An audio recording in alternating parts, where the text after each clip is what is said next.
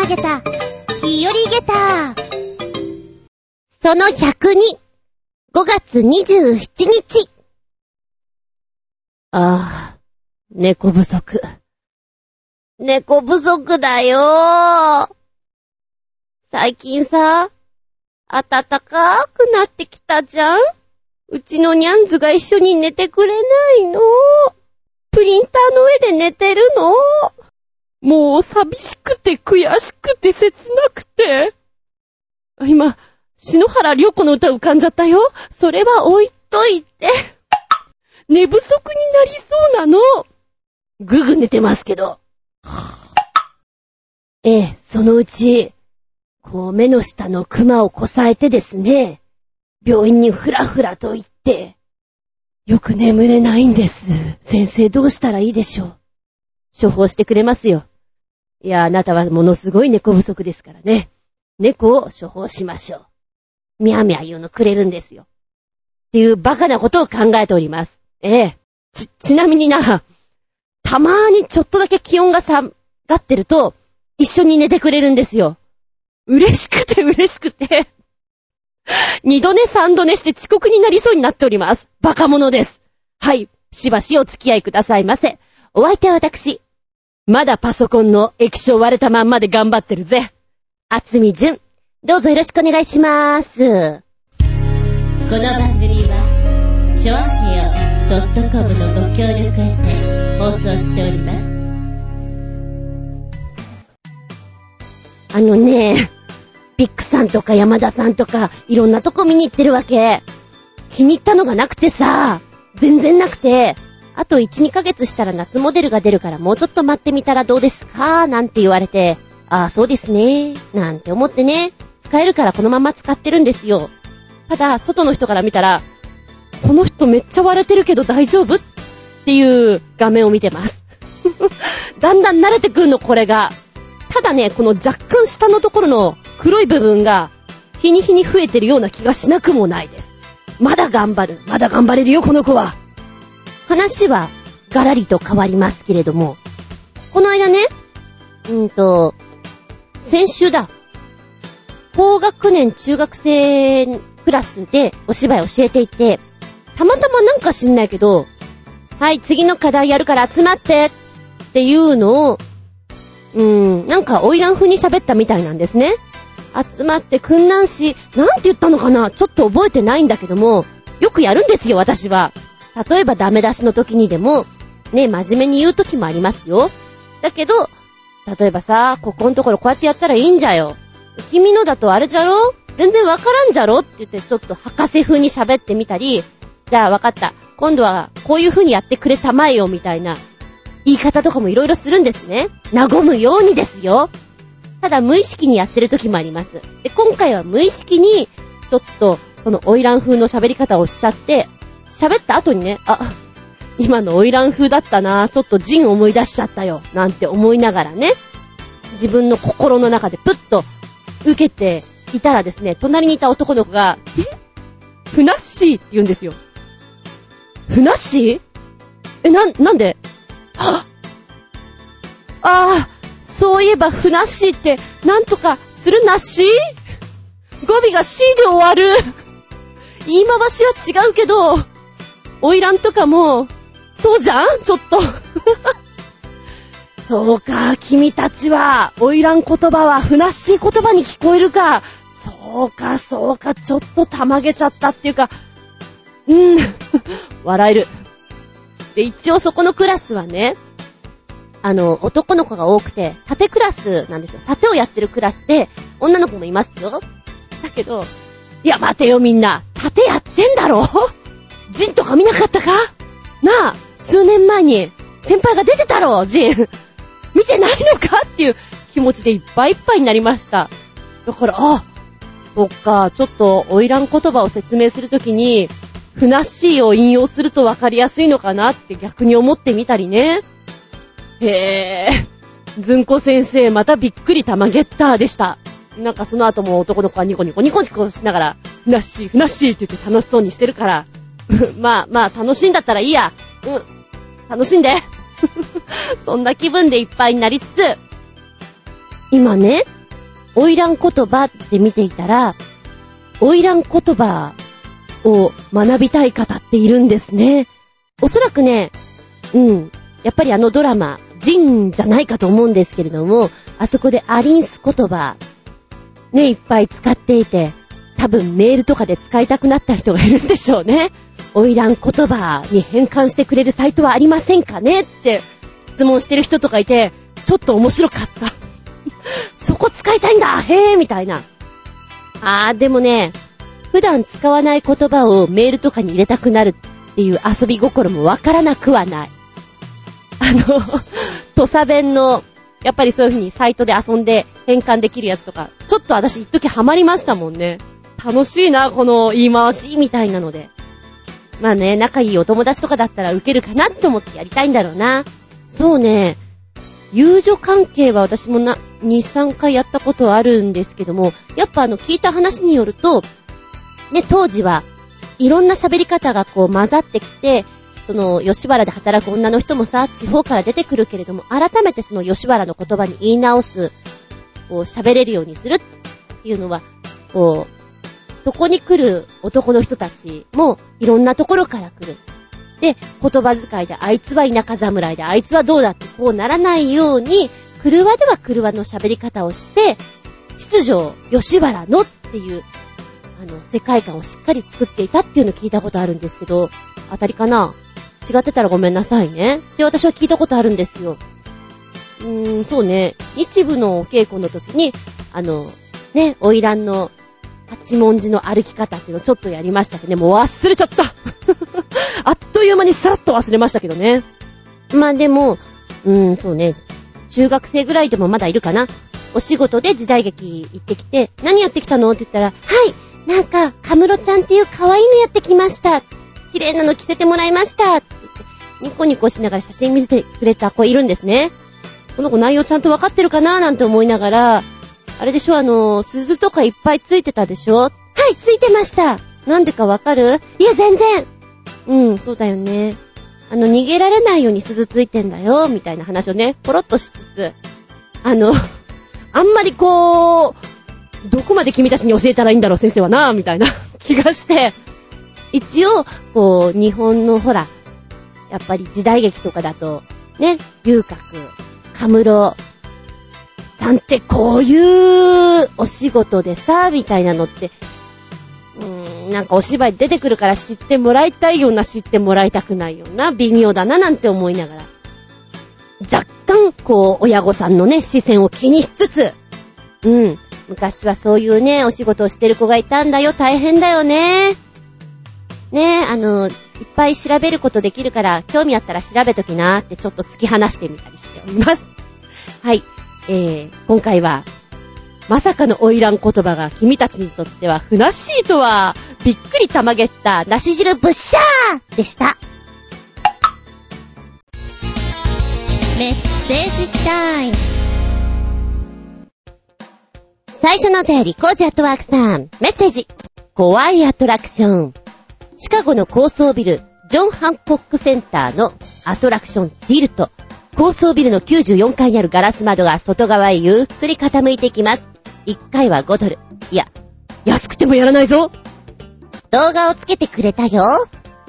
ディルトというのを調べてみると、傾けるという意味合いがありますね。物をひっくり返すとか、倒すとか、そんなような意味合いなんですけれども、こちらのジョン・ハンコックセンター、えー、100階建ての超高層ビルなんですけども、2014年春登場したアトラクションなんだそうです。で、ビルから落ちそうになる感覚を楽しもうじゃないかということで、人間が、この、窓側の縁のとこに立ちますね。そうするとですね、ギャーってこう、窓が開いていくわけですよ。で、人間はそこに寄っかかるような感じで、下を眺めるような感じで見てるので、まさに落下する状態っていうのが楽しめるんじゃないかというものになっております。んで、こちらね、約305メートルの高さなんだ。で、天気が良ければ、128キロ先まで景色が楽しめるそうなんですけども、なんか、シカゴで128キロって言われてもピンとこないよね。で、間近に見える街の中心部、夜景も美しいだろうね、なんていう風に書かれておりますけれどもね。夜景か。これ確かに、ちょっと観光客嬉しいかもだよね。やってみたいです、私は。このティルトは、一度に8人が窓際に立って楽しめるという、楽しめるのか？うん、そういうものらしいんですけれども、やっぱね、高所の人は、絶対近寄れないんでしょうね。ぐぐぐぐぐぐってこう、傾いてく様。そんなに傾いてる感じはしないんだけど、きっと、やってる方は、おー、すっごい怖いんだろうなと思います。実際に体験した人によると、旗から見て想像する以上に恐怖を感じることができるのだそうです。窓の傾きは先ほどね、コージアットワークさんが書いてくれたように90度くらい。で、終わった後手すりから手を離そうとしたけど手が言うことを聞かないぐらい自分ではビビっちゃったんだよーっていうことみたいですね。やりたいけどね、私はね。日本には少ないけど海外にはこういうさ、アトラクション、遊園地じゃないんだけども、ちょっと作っちゃったこんなのどうよっていうのあったりしますもんね。前にもアメリカだったっけ？ビルの上にさ、照り出すようにくるくる回る遊具があって、こんなん誰が乗るのよみたいなのを作って、もうスリルのみだよね。味わえるのは、みたいな。うーん。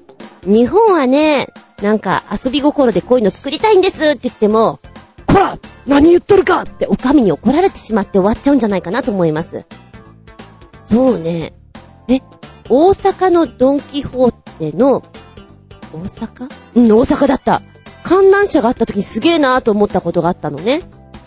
あ、そういやあれだもんね。六本木のドンキホーテ。こちらにもやっぱり遊具を作る作らないって言って、あったような気がすんな、そんなニュースが、と思って今調べたら2005年にやっぱりやりました。ドンキホーテ六本木店、屋上遊具は営業中止へっていうね。やっぱり、そういうものほら作るとさ、ねえ、騒音とか、治安悪化とかいろいろあるじゃないですか。ねえ、ドンキホーテさん、なんでそんなの作るんですか？やめましょうよねえっていう、要請、請願書、なんちゅうのが出されて結局は中止に追い込まれてしまうっていう、うん、真面目な人たちなんです。日本人ってそういうところがあるんですみたいな、なんかよく反映されてるような気がしますけどもね。もう、行っちゃえ、やっちゃえ、作っちゃえっていうのは、アメリカ自由な国だなと思います。あなたはやってみたいですか？こんな遊具あったら。そうね。やってもいいんじゃない？面白いんじゃない？度肝抜かれちゃうんじゃない？って私は思うんだけど、うーん、どちらかというと男性のが苦手だよね。こういうの。ってよく言う話ですけどね。どうでしょうか？ありがとうございます。あ、きっとね、これはね、んだよ、こんなんつまんないよね。ただ傾くだけでしょ？なんて言ってる人でも、上に上がって実際、こう5ドル払ってやってみると、すっげえ気分盛り上げたーって感じになると思うよ。テンション上がりまくりのね。そんな気がします。はいはい。続いては、えー、っと、クリミア半島紛争地域にお住まいの、新生ヘナチョコヨッピーくん、メッセージ。ずんこのアッパコ野郎め、ご機嫌だぜ ご機嫌だぜって書かれると文字で見ると可愛いな。さて、ずんこに素朴なしょうもない質問するが、小学生の時とか運動会っていつだった？新潟県とかはだいたい6月前の今頃なんだけど、秋頃ってのも多いよね。どっちが多いんだろうね。秋の方かなそれではごきげんよう。うるるるるるるる運動会。先週とか、今週とか、多いみたいですね。日差しも暑くなってきて、でも暑すぎず、なんとかいい感じにできる時期なのかなうん。ちなみに私は、秋でした。そうね。なんかさ、5月ぐらいの運動会っていうと、ある意味ね、クラス替えしたばっかりで、クラスの一体感が出来上がるのにちょうどいいのかもしれないね。でも私みたいなこう、人の名前をなかなか覚えない人見知りの人は、春先にこう、運動会があるとちょっときついかもしれない。でも、練習とかあったよね？小学校の頃とかって。5月だと、目いっぱいになっちゃうない？応援団の練習とかさ。リレーの練習とか、組体操とかって全部この時期に合わせてやるんでしょ ?5 月にやる人たちってスケジュールがタイトだなぁと思って感じてますけどね。秋口だとね、結構ほら、先生なんかものーんびり、こう、予定を立てている感じしましたもんね。うん。懐かしいね。私は、そうね、応援団のチアリーダーの方をやるのすごい好きで、で、そこのメンバーに入れるよういつも手を挙げていた組かな。うん。あの、ポンポン持つのが嬉しいんだよね。ポンポン持つのが。でも今どっちかっていうと、うん、やるんだったらあの応援団長の格好とかいいよね。フレーフレーってあれ。いいね。硬派だなとか思っちゃう。なんだかな、あの、やっぱり、年を重ねてくるにあたって、日本らしいものに、ますます興味を持つというのでしょうかね。こう外国ではない姿のものっていうのを憧れますな。チアリーダーとかってやっぱりほら、向こうちゃん？バリバリ向こうだから。ああ。別になくてもいいかとか思っちゃうね。むしろ、ハッピーを着てなんかの方が面白いんじゃないとか思ってしまう。そんな自分がいたりもします。あ、運動会つながりで、ちょうど先週、今週か。いや、先週？どっちでもいいや。あのー、子供さんが運動会に行かれる方がいてね。なんか変なこと言ってな。子供さんが運動会で応援に行くっていう話をしてたんですよ。でも、そこの学校は、うーんとね、ご飯が一緒なんですって。父母と一緒に食べれるんだってね。で、私が子供の頃は、子供は給食、親は一回家に帰るかお弁当を持ってきてそこで食べる、ご座引いて食べるような状態だったんですよ。で、親御さんは、うーんと、校庭の外側のとこに、ビニールシートとか引いて、そこで見て応援する。で、パパちゃんなんかは、こう、カメラ持ってうろうろしてるみたいなところが多かったと思うんですよ。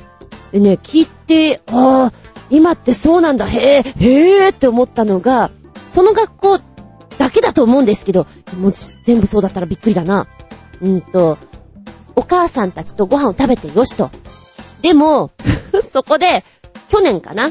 去年、バーベキューをやり始めてしまった父兄がいて、バーベキューですよ？いや、いいけど、いや、良くないだろう、みたいな。そうするとやっぱりさ、匂いだ、煙だ、なんだってあるじゃない、問題が。で、あそこの家はこれをやって、あれをやってっていうクレームがすごく多かったんですって。えー、七めんどくせえわっていうことで、もう、父兄と一緒にご飯を食べちゃいけませんっていうことになったんだって。で、なおかつ、あの、今ってさ、どっかこう何か見に行くような時ってビニールシートだけじゃなくて、椅子あるじゃん。感染シートみたいな、なんか簡易的なやつ。あれのゴージャス版がでも安かったりするじゃん。1000円とか、1900円もあったら結構いいやつあって、パラソルとかも安く売ってるじゃん。ああいうキャンプセットを持ってくる親御さんがいらっしゃるんです。なんてモンスターペアレンツとか思いながら、そんなのがいるとさ、もちろんそんな方々って、前を陣取るわけですよ。もし、ねえ、そんな人が目の前にいたら、見えませんよ、後ろにいる人は。クレーム、クレーム、クレームの嵐ですよ。で、結局のところ学校側の対策としては、不敬によるビニールシート等の持ち込みは禁止である。立ち見へえ、あれだね。もうゼロか、10なんだ。はぁって感じで、今年は立ち見しかないんだって言ってましたね、そのお母さんは。いや、いや、私たちはいいけれど、おじいちゃんやおばあちゃんってかわいそうですよねっていう話をしてて、そりゃそうだ。シルバーシート作るか？いや、それもひどい話だな。また逆にクレーム来るんじゃないかって私は思っちゃうね。あの、常識の範囲内でやりなよっていうのが通じない親御さんが出てきてるから、学校側も大変なんだね。きついよね、先生側もね。まさか、まさかキャンプセット持ってくると思わなかったんでね、みたいな。お手紙出してください。そういうのはね、これはダメです。あれは OK です。これはこうしましょう、みたいなね。なんかそんなことやる人いたら、もっとすごい人いそうだね。ね、私が結婚してないし、子供もいないから、そういう情報源に疎いんだけど、すごいのいるかもよ。で、ちょっと、話を集めたくなったぐらい。ありがとうございます。はい、じゃあ、ナッチンさんね。パソコンは、ち細い旧型とか狙ったりすると安く買えるよ。Windows 7で十分だと思うし、最新機種は高いからね。ありがとうございます。パソコン。もうなんか選ぶのめんどくさくなっちゃった。今はね、どうしてるかっていうと、もう割れた液晶画面に随分慣れてしまってですね、もう一つのモニターにつながず、非常にこう線が入っております。けれどそれでやってます。録音はそれでやって、通常編集は前に怪獣先生が買ってきてくれた例の棒でやっております。慣れるもんだね。なんか視力悪くなりそうだなと思いながら、もうちょっとこれで耐えてみようと思います。はい、ありがとうございます。びっくりたまげた、ぶちげた話。え？マジで？のまっきー。朝、女子トイレで会った方がですね、面白い洋服を着てたんですよ。上のトップスと下の何？スカート部分のところが分かれているんですけど、分かれているように見えながらちょっと一応ちゃんと繋がってるんですね。その繋ぎの部分がミッキーの手みたいになってるんですよ。えー、これ面白いなぁと思って、なんか面白い洋服ですね。きっとね、ディズニーファンなんだろうなと思って、あれですか？やっぱディズニーとかで買ったんですか？って言ったら、違いますよ。これほら、指が5本あるからバッタモンなんです。はい？指が5本あるからバッタモン。え、何それ？っていう話をしてたら、あの、全然話に加わってなかった人がね、有名ですよ。え？何が？ミッキーマウスの指って4本って有名ですよ。え？マジで？知らなかった。うわ、誰かに言いたい。誰かに言いたいですね、この話って言ったら、いや、多分みんな知ってますねって。うそーん。だってあれよもう、ミッキーマウスとか見てたよ、アニメで。ディズニーランドも何回も行ってるよ。指4本って初めて聞いちゃったな、おばちゃんはな。今私騙されてますか？これ本当に実話ですか？ってわからなくなるぐらい。で、なんかの、え、なんで4本なんですか？って言ったら、ネズミだから。え？ネズミだから4本。はい。ネズミだから4本なんです。うっさーもうみたいなね。そんな会話を朝したんですよ。で、私の中では、たまげちゃってね。でも、あれでしょ？あの、夢の国の、ね、あの子たちはちゃんと5本あるんじゃないの ?4 本なの？数えたことないよね、そんなのね。いや、ぬいぐるみとかも持ってた。けど、数えたことないじゃん、そんなの。だから、本当にびっくりしたね。でね、いや、ちょっと画像とかも見たんだけど、いまいち指が4本かどうかっていうのは、ちょっと見つけられなくて、ただやっぱり同じような質問をしてる人がいて、えーと、ミッキーマウスの指はなぜ4本しかないんですか？みたいなのが出てたんですね。そしたら、ミッキーマウスのアニメを初めて作るときにはまだ映像技術が未熟だったために、5本書いて動かすと、まるで6本あるように見えてしまったから、じゃあ、ということで4本に変更したっていう意見があったり、中にはね、ミッキーたちはヤクザだから4本らしいですよ。妖精だから4本らしいですよ。またなんか、ひねった答えが出てきてますな。あ、今ね、この、ミッキーが手開いてるやつ、絵があったんだけど、4本だ本当に4本しかないへえ、へえ、へえ、へえ。なんでしょうね。こうじっくり見ると、ああ、4本なんだ。うーん。なんか深く納得してしまうところがあります。まあ、いかにちゃんと見てないかなんでしょうね。うん。なんかやっぱりそういう、ちょっとしたさ、信じ込んでる分、後で衝撃が大きいものってあったりするじゃないですか。ムーミンがカバじゃないって知った時もちょっと驚きだったもんね。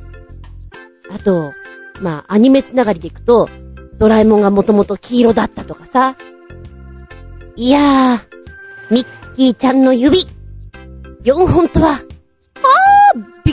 くらこいたなきっとみんなは知ってたんだね。私だけがプチゲタなんだね。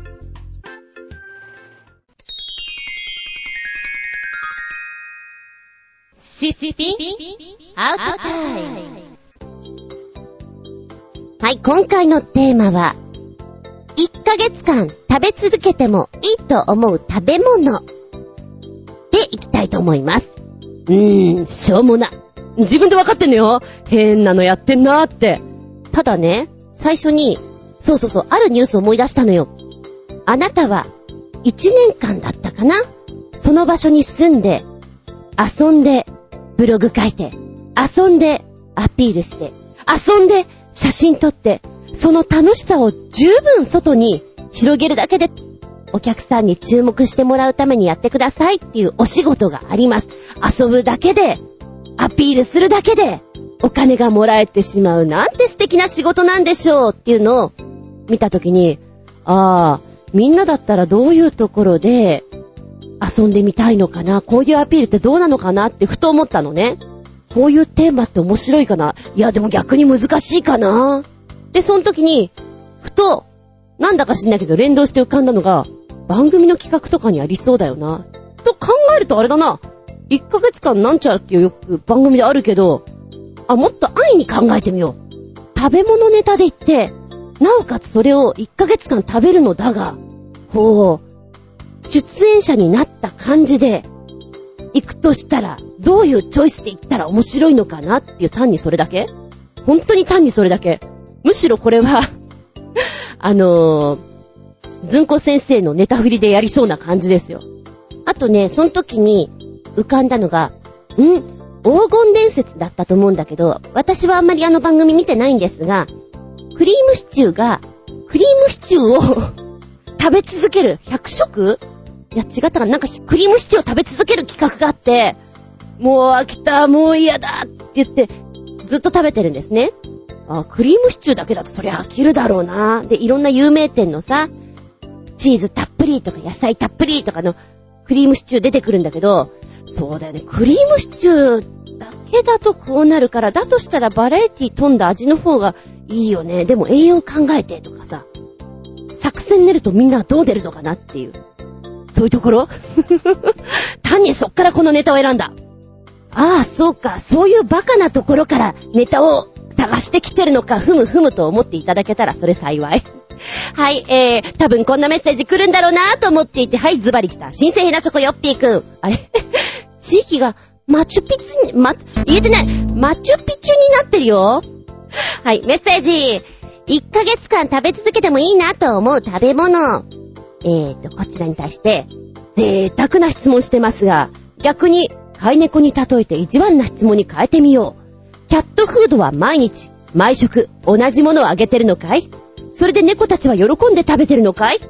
自分が同じ立場だったら、毎回、同じ味のキャットフードで嬉しいかい？満足かい？次の食事も楽しみかい？おのずと答えが出るだろう。1ヶ月間食べ続けてもいいなと思う食べ物なんて、ないって。もっともっと違うもの食べたいって。すぐに飽きるって。もううんざりになるって。そう思わないやつって、どうかしてるぜ。さらにこんな質問にどう答える？どんなに高級で美味しい料理でも構いませんが、その料理一品しかこれから一生死ぬまで食べ続けなければなりません。お残しも許されません。さて、何を食べたい？うーん。まあまあまあ、きっとこんなもん来るだろうなとは思っておりました。そうね。まあそうだと思いますよ。まあまあまあ、あのーさっきも言ったように、番組企画でという扱いで受けていただけたらいいかなと思うんだけど、なんかさらっと言ったような気がするんですが、言ってなかったらごめんなさいよ。私よく言ってないことを言ってると言ってる時もあります。えー、これをボケと言うんですけれども。えっと、ね、ご飯でしょ？ちなみにね、うちのニャンズはね、変えてるんですよ、ある程度。でも、変えると嫌なんだって。同じの食べたいんだって。あの、変えるとね、吐くんですよ。これは違うにゃって。きっとこれは美味しいだろうと思って、ねえ、ちょっと良さげなものがあげるじゃない？嫌なんだって。安いのがいいんだって。そればっかり食べてるけどみたいな。で、おやつがあるんですよ。おやつは好き。毎回変えてる。おやつおやつっていう。おやつおやつってご飯も食べなさいって言ってやるんだけど、おやつおやつ。わがままでいいな、君たちは可愛いなって親バカしてます。えー、自分だったらどうか。そうですね。私は結構秋っぽいんですけども、この番組企画でというところに書けるのであるならば、うんざりしたような感じも出しつつ、でも食べ続けて、そんなに飽きずにいけそうな、頑張れそうな食べ物っていうと、カチコチカチコチカチコチ。考えた結果よ。セットがいいよね。ラーメンとかじゃなくて、例えば、朝手、納豆、味噌汁、ご飯、おしんこみたいな朝手があるじゃない。朝手と呼ばれる、そのコンビの組み合わせのみで行くか、かだよ。カレーライスセット。かな。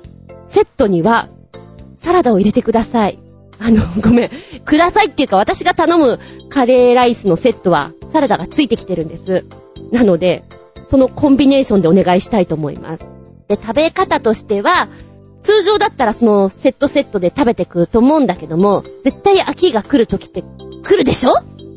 なので、考えた。私はバカなこと。カレーだったら、ルーの部分とご飯の部分と、このラッキョウとか福神漬けの部分とサラダの部分を分けるわけだ。一食目は、カレーのルーだけを食べ、二食目は、おにぎりさんにして、で、三食目は、サラダとか、ちょっと、いや、同じものを食べるけど、順番を変えてみるね。みたいな食べ方をして、飽きが来ないようにしてみるか。ハンバーグとかも好きなんだけれども、実は肉っぽいものって飽きるんじゃないかなと考えたら、鉱物系で攻めた方がいいかなと。で、納豆の方はですね、おそらく、納豆っていうのは飽きるんだけど、健康にいいじゃない。健康にいいというレベルで、1ヶ月間続けたら、なんだか痩せそうな気がするなっていう、そっち？で、そちらの方は味噌汁とご飯に、まあ、納豆、おしんこぐらいのセットで行くとして、飽きたらこう、お味噌汁にご飯入れて食べてもいいかなっていう気もするし、ちょっと食べ方の工夫ができるような気がするんですね。ただし、番組でそれをやった場合に惹かれる可能性もあります。その食べ方ありかよ。でも、うん、いけそうな気がする。でね、カレーはね、思ってた以上に好きみたいで、割と連日食べてるんですね。この間、ああ、カレー食べたいと思って、えっ、ー、と、帰り道にあるカレー屋さん行ったんです。で、そこは、ナンを出してくれるカレー屋さんなんだけどもね。ネパール系のインド料理の方のカレーなんですよ。で、バターチキンカレーを頼みました。で、向こうの方で、ちょっとガテン系なね、人がご飯を食べながら、お子ちゃまがいらっしゃって、ビール飲みながら、カレー食べてたわけですよ。聞こえてくる会話がね、あそこのカレーがうまくてさって、カレーを食べながらカレーの話をしてるんですよ。え、カレーがうまいって言ってるどこだどこだって言ったら、ちょうどお店の人とね、あれだよね、西葛西ってさ、インドの人たちすごく多いよね。そうですね、みたいなお店の人も話をしてるんですよ。あれなの？なんかそういうの伝えとかあって、それで集まってくんのかな？なんか、カレー屋さんも多くてさ、現場があっちが多くてね、どこ行っても美味しいんだよね、みたいな話をしていて、そこでズンコの耳ダンボですよ。西葛西はカレーがいっぱい美味しいってさ、メモメモ。で、それを聞いて、行かなきゃと思って、昨日行ってきました。西葛西のカレーが美味しいんだってさ、こう調べて、どこが美味しいのかわかんないけど、行ってみたのですよ。やっぱ、カレー屋さん多いみたいですね。うん。で、バターチキンカレーをやっぱり食べてきたんですけども、お店の人が超ハンサムで、すげえイケメンで、びっくりした。びっくりたまげったよ。まあ、そんなの置いといて。でもね、カレーか食べていて、その後もまた、欧風カレーを食べてんですよ、私。私こんなにカレー好きだったかなって思いながらも、どんなにお腹がいっぱいって言ってもカレーは食べてるなっていう。ラーメンも一時そういう時期があったんですが、今私の中ではカレーブームらしいです。カレーはね、キーマカレーが好きです。でも、お店とかでどうしますかって言われたら、ベジタブルなやつか、チキンカレー、辛口で、ってお願いしてます。それどうでもいいんだけど。カレーの話を熱く語ってるな、このコーナーで。違う、カレーの話じゃないんだ。1ヶ月間食べ続けてもいいと思われるものなんだ。じゃあ、ここでメッセージね。ブログの方につけてくれたよ。ナッチンシャン。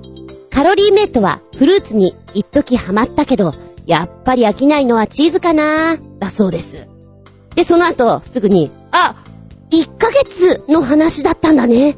でも、1ヶ月でもそう変わらないかなとにかく、お腹がいっぱいになるプラスアルコールで OK。なんだ。で、ほうほうほうほう。ありがとうございます。で、さらにさらにその後に、えーと、テーマ募集かけた時にもう一回、ナッチンさんから、無題水分取っていいなら何でもいけそう。矢印、食に関心薄い人。毎日3食ご飯、味噌汁、漬物とかでもいいのそれならいけるでしょう。カレーは大丈夫そうだよね。あと、パスタとかバリエーションで和風、中華風、トマト、クリーム、醤油、冷製パスタもいいね。パスタサラダとかもね。って書いてある。パスタかパス、パスタ。女子はパスタ好きだよな。なんかね、地味にね、ラーメンは好きなんですよ、おばちゃんはな。でもパスタはな、なんか飽きるっていうか美味しいなと思うんだけど、あんまり毎日食べたくないんだよな。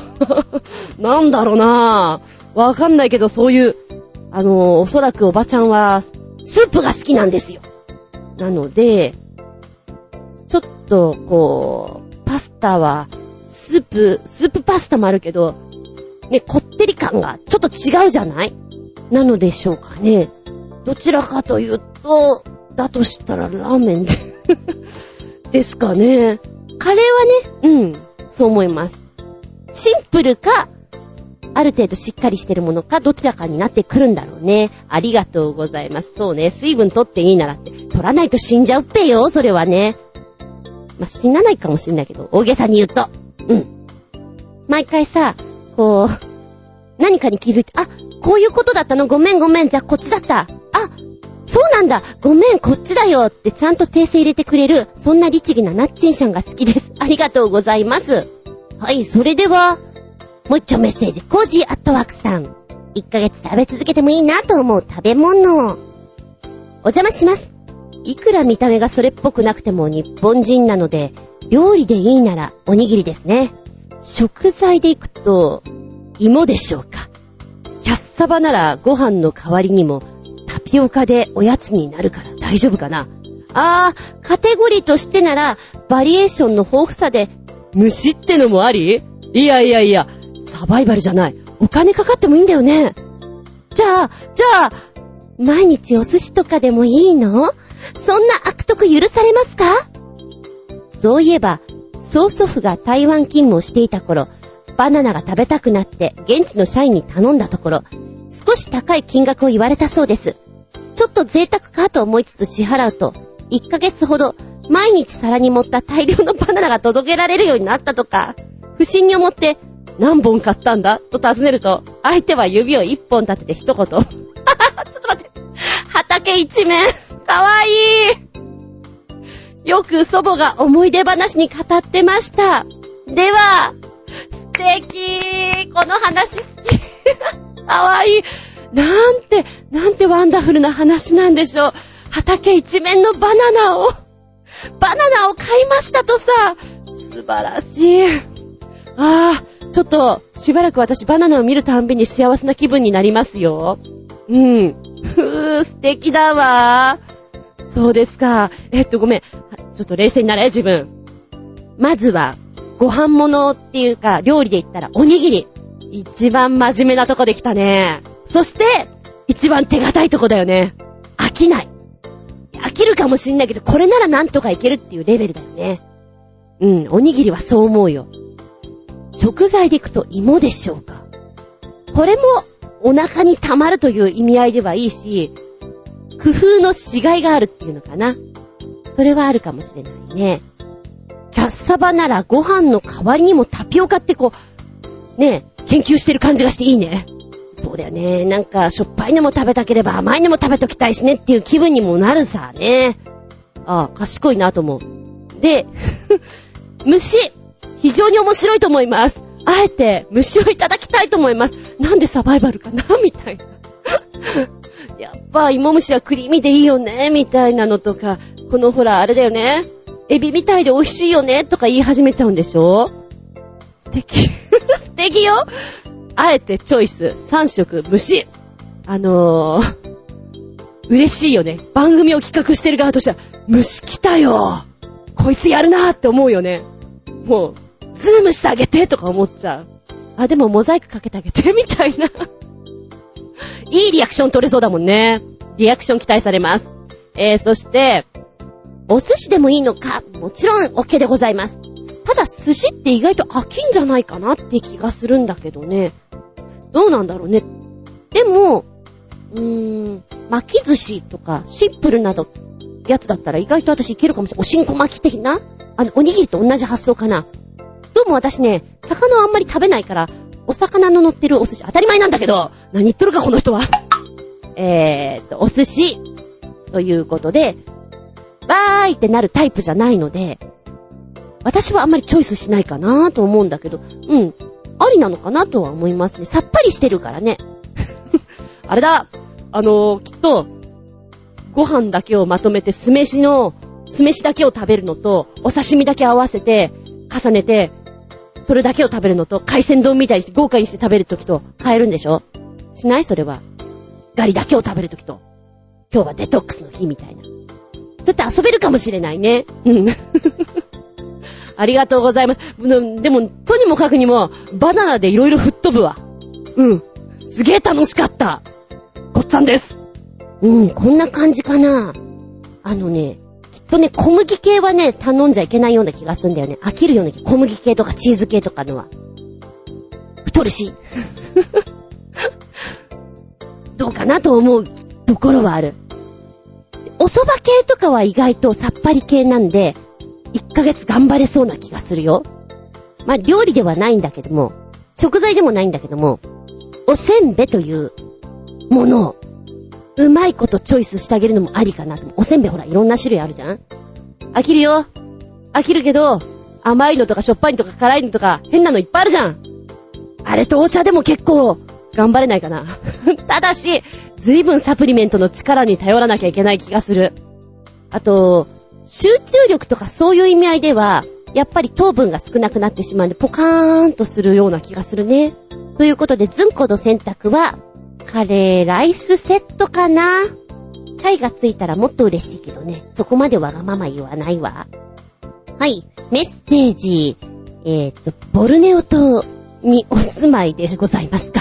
新生ヘナチョコヨッピーくん。ボルネオってどこだっけ？調べちゃった。なんかほら、普段調べないけど、こういう時にね、見ると、あ、あ、ここか。うーん、なるほどねってちょっと、お利口さんになれるからいいですな。えー、っと、1ヶ月間食べ続けてもいいなと思う食べ物の曲集、8曲つけてくれました。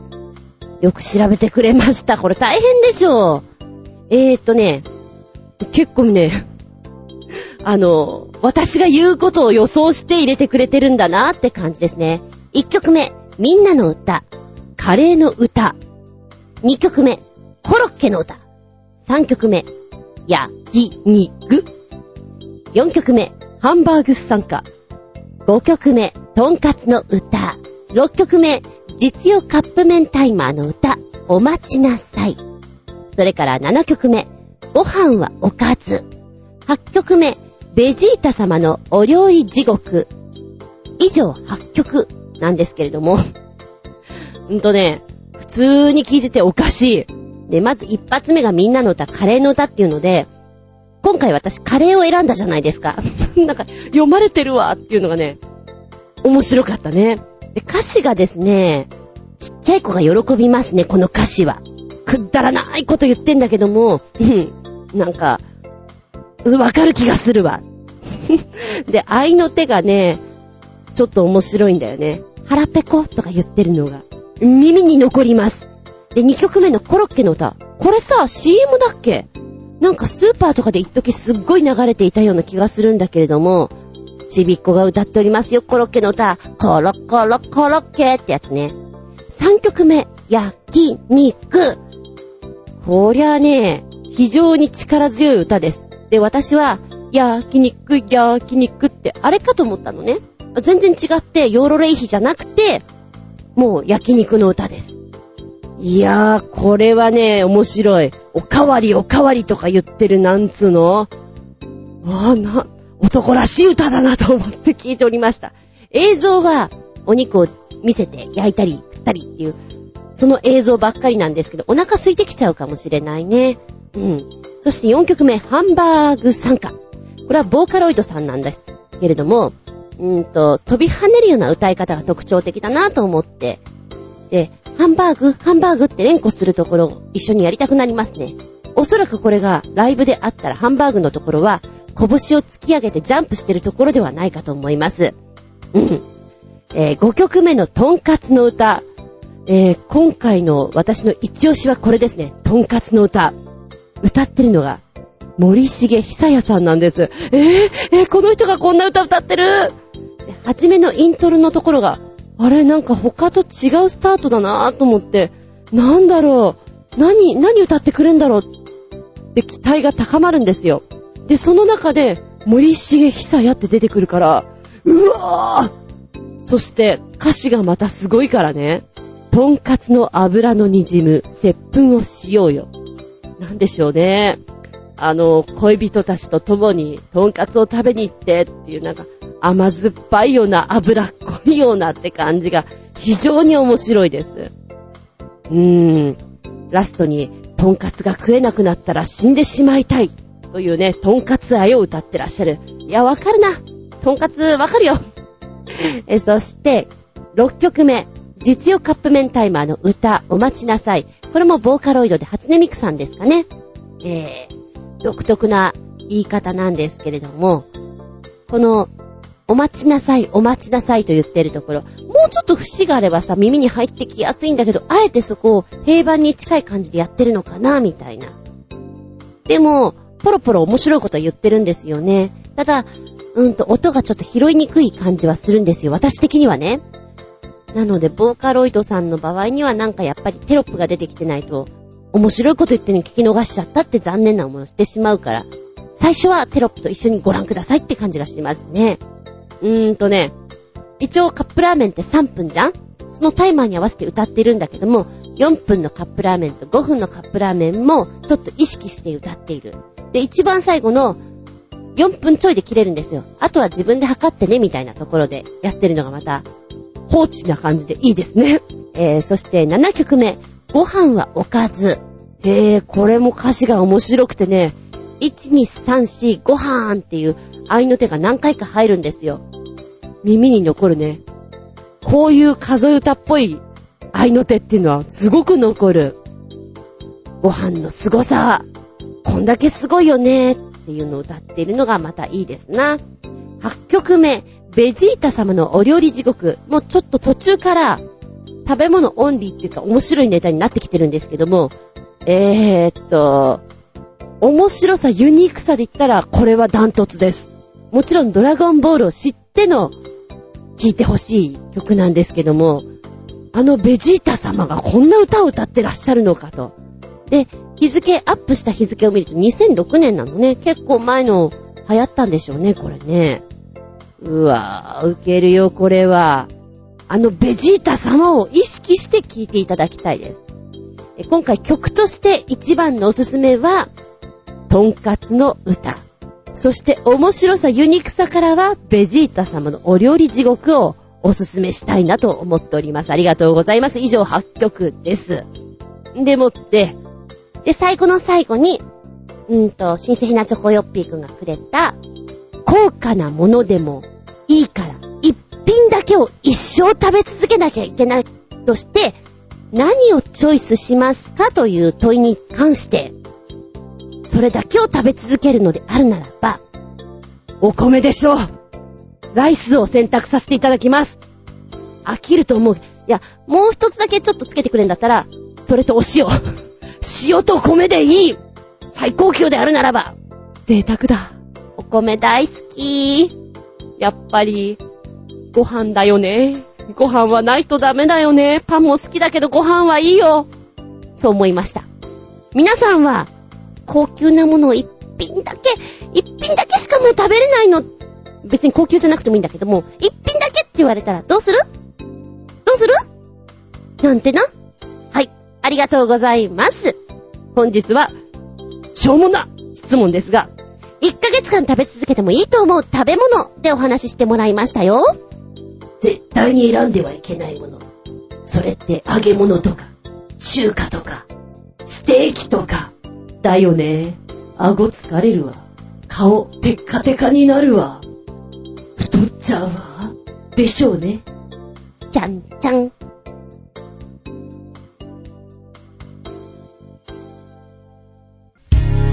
の番組は、ちょあへよ .com のご協力へて放送しております。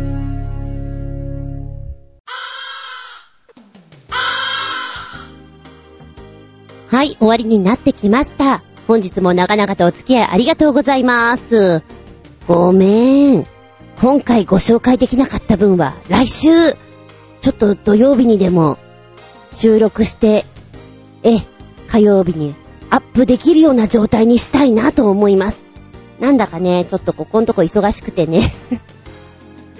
もう毎週のように、ちょっと親元に行ったりしているので、時間調整が難しくて申し訳ない。ので、えー、っと、来週後半戦、ネタの方をご紹介。そして、再来週、本編103でお聞きいただきたいなと思っているのでありますよ。でももう、103のネタ発表しちゃおうかな。テーマは、うん。証拠写真を撮りますよ。でいこうかな。えー、っとね、この間、これ見てください、これ見てくださいって言って、やっぱりお芝居教えてくれてる方がですね、走り込んできたんですよ。何かなと思ったら、手に持ってらっしゃるのが、免許証なんですよ。免許証か、あ、じゃあなんかね、特殊なものを取ったのかなと思って、パッと見せてくれたんだね。まず、私、証拠写真をツインテールにしたんです。すごくないですか？って。え？こうね、じっと見てから、込み上げてくるんですよね。で、ツインテールってわかりますか？うーんとね、女の子の髪型ですよ、もちろん。で、ポニーテールっていうのは後ろに一個、お馬さんの尻尾のようにやる岩き方です。で、ツインテールっていうのはそれが二つになる。頭のね、えー、両サイドのとこで結び上げるやつなんですよ。うん、わかりやすく言うと、セーラームーン的な髪型って言うんですかね。あの髪型をして免許証を取ったということなんですよ。あの髪型は、どちらかというと幼稚園の子とか、まあ、小学生高学年がやってると、おい、どうしたみたいな。で、まあ、アイドルをやってるね、方だったら、悪くないと思うんですが、もういいお年の方だと、どうした？ね、何があった？どうした？それはな、な、何かのコスプレでしょうか？みたいな。なんか聞いていいのやら、どうなのやらっていう、そういうほら、一線ってあるじゃん？そういう髪型ですよ。で、その方はですね、うーん、ものすごく、シャープな顔立ちをしてるんですよ。で、こう、ブリブリっとした感じの人ではないんですね。なんか、秘書とかが似合いそうな感じの人です。MC とかね、ビシッとしてる方なんで、この方がツインテールで写真を撮るっていうのはまずありえないな。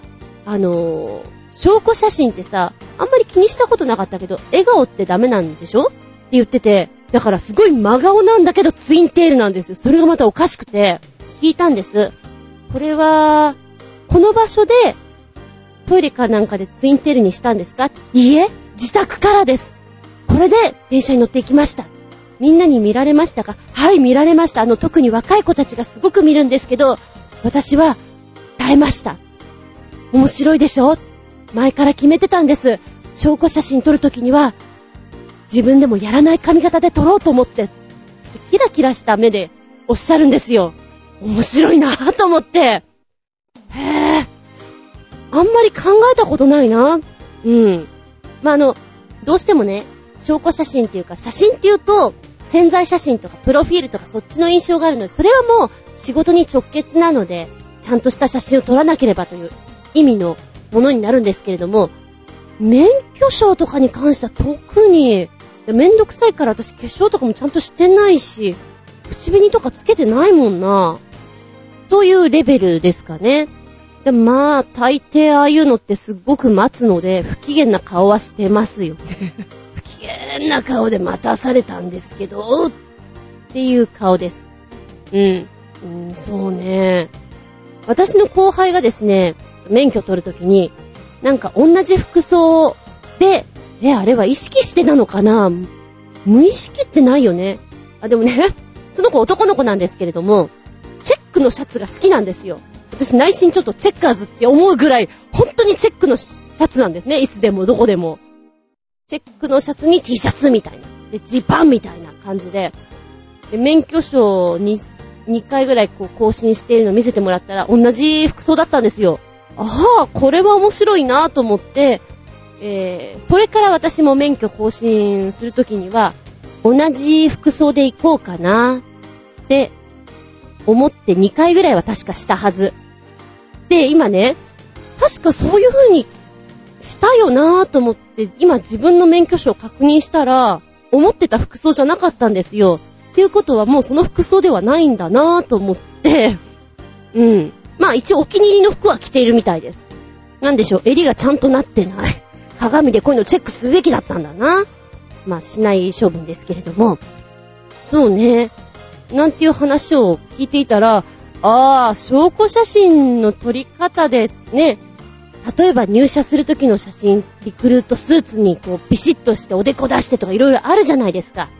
ああいうのの撮り方の話したらちょっと面白いの出てくるのかなと思って。うん。おまけの毛で、あれですな。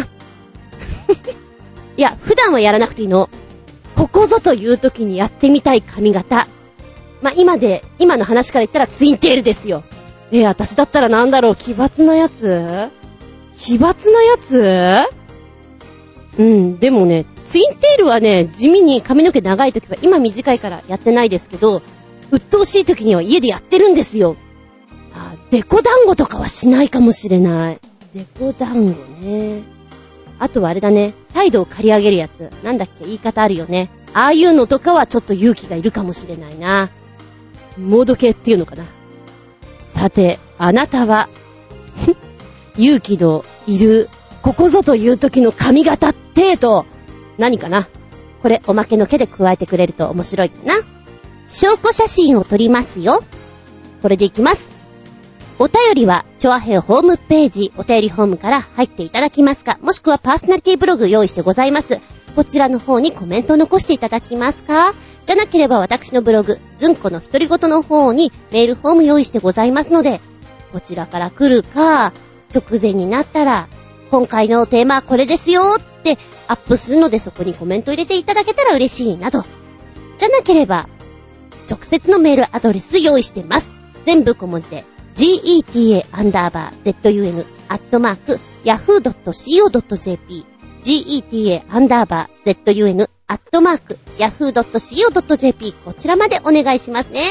なお毎回毎回言ってますが、時間の都合上、全部がその時にご紹介できなかったらごめんなさいよ。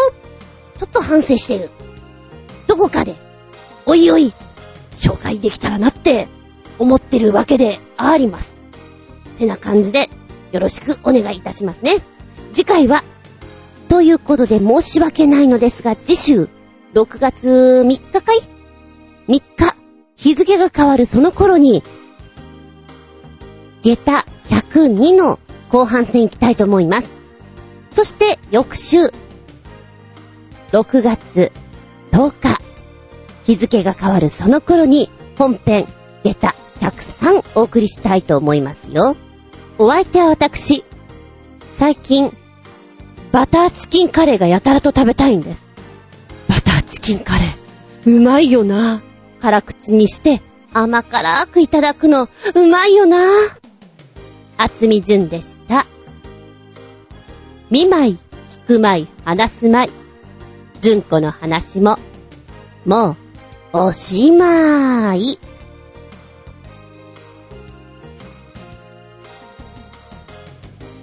さよなら三角まった切って失格。またねー。